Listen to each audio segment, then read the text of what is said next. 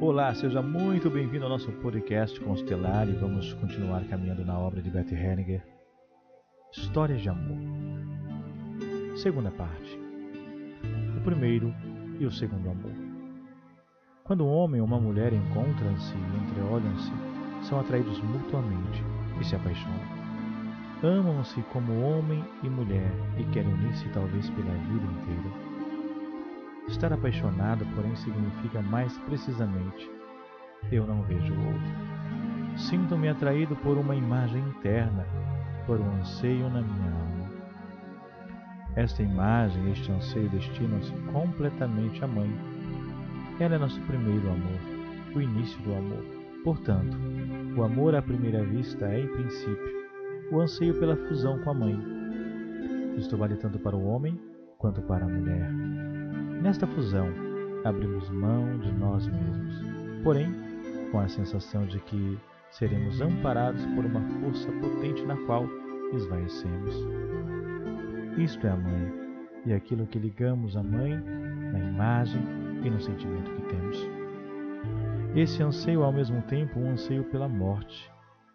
No anseio pela fusão, abrimos mão de algo de nossa vida. Portanto, não é de se estranhar que algumas pessoas apaixonadas desta maneira queiram morrer juntas. Isso faz parte. Porém, o verdadeiro amor, que permanece vivo e que quer a vida, é diferente. Esse amor vê o outro como ele é, totalmente diferente da própria mãe.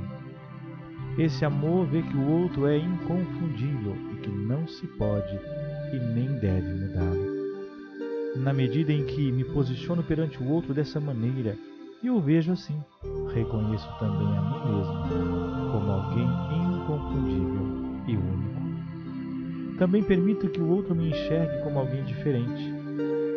Quando nos olhamos desta forma, permanecemos como somos. Reconhecemos que somos diferentes, que viemos de famílias distintas e que temos destinos diferentes Concordar com o outro nessa condição fortalece e ainda assim, ao mesmo tempo, significa uma renúncia. E através dessa renúncia, estabelece-se a paz entre os dois. Mas o que é essa paz? Paz significa que algo que se opunha se une em função de algo maior. As diferenças, no entanto, permanecem, não se misturam nem são aplanadas. O que se opunha é reconhecido como diferença, porém, diante de algo maior, com o mesmo valor ou o mesmo direito. Se reconhecemos isto, o conflito e a briga entre casal, em princípio, não existe mais.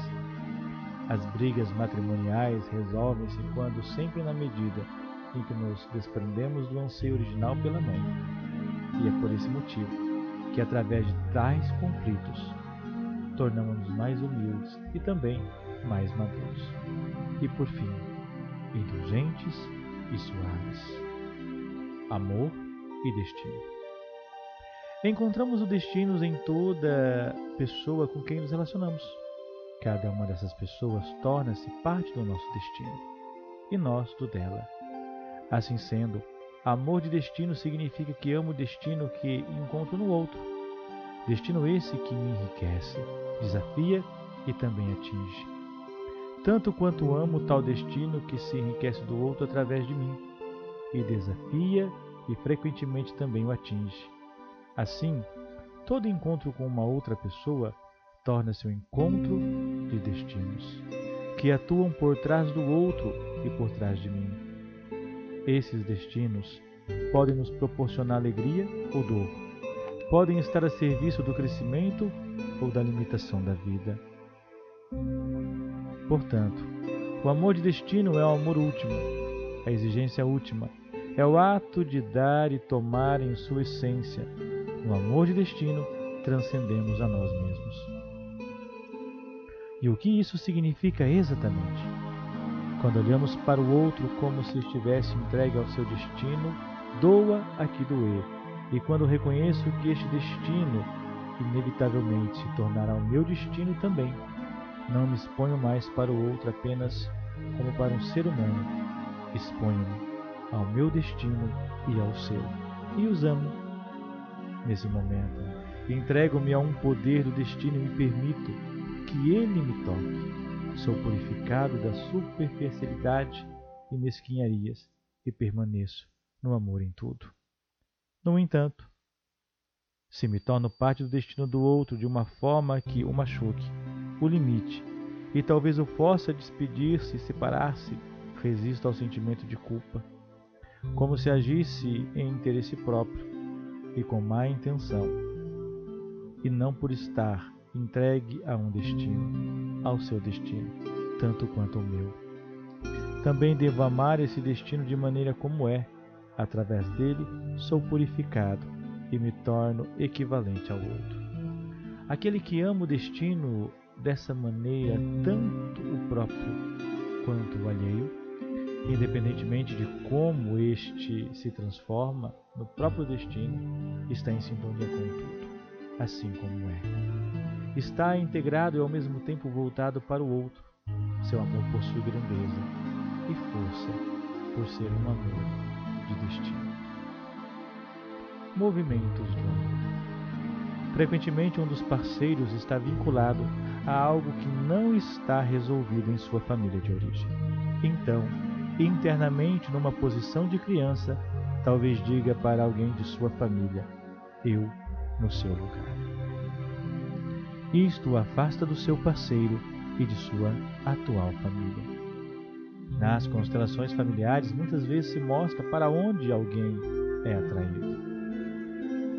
Antes, ele nem sabe disso. Se isso é colocado em ordem e as pessoas a quem a questão originalmente diz respeito fizerem um movimento decisivo por conta própria, a criança está livre. Muitas vezes na família de origem também existe um movimento onde a criança diz a alguém: Eu sigo você. Por exemplo, a mãe ou um pai falecidos. Então, mais tarde, no relacionamento a dois, no relacionamento conjugal, essa pessoa talvez também faça um movimento de afastamento e o seu parceiro não poderá fazer nada para impedi-lo, pois são outras forças, força de destino, que atuam aqui. Elas afastam um casal. Se estivermos cientes destas leis e se soubermos que pode interferir no amor do casal, então, por exemplo, as frases eu sigo você ou eu no seu lugar. Muitas vezes podem restabelecer a ordem, assim o casal pode permanecer juntos. Isso, porém, também significa que, independentemente do que acontecer no relacionamento do casal, nenhum dos parceiros está agindo de má intenção e também que ninguém é culpado. A pessoa em questão encontra-se emaranhada. Reflita, medite que muitas vezes no relacionamento a dois, aquilo que nós olhamos e julgamos e não aceitamos no outro são apenas indícios de emaranhamentos. Mas como resolver isso? Como então tomar isso e fazer algo para que a pessoa busque resolver? Às vezes, em alguns momentos, eu preciso olhar para isso e ver o que, que essa história, este comportamento, esta ação está mexendo comigo. E muitas vezes, quando eu faço esse movimento de olhar além daquilo que eu estou vendo, o outro pode ter força também para olhar. Já que somos uma comunidade de destinos, tudo aquilo que eu faço no movimento dentro de mim, o outro também pode fazer.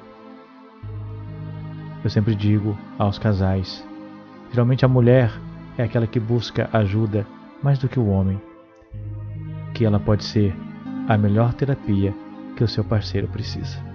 Mas para isso, ela precisa olhar para tudo aquilo que o relacionamento 2 está contando para ela. E isso faz toda a diferença no nosso caminho, enquanto o amor que dá certo. Medite, reflita. Para que o amor dê certo, precisamos tomar o nosso lugar.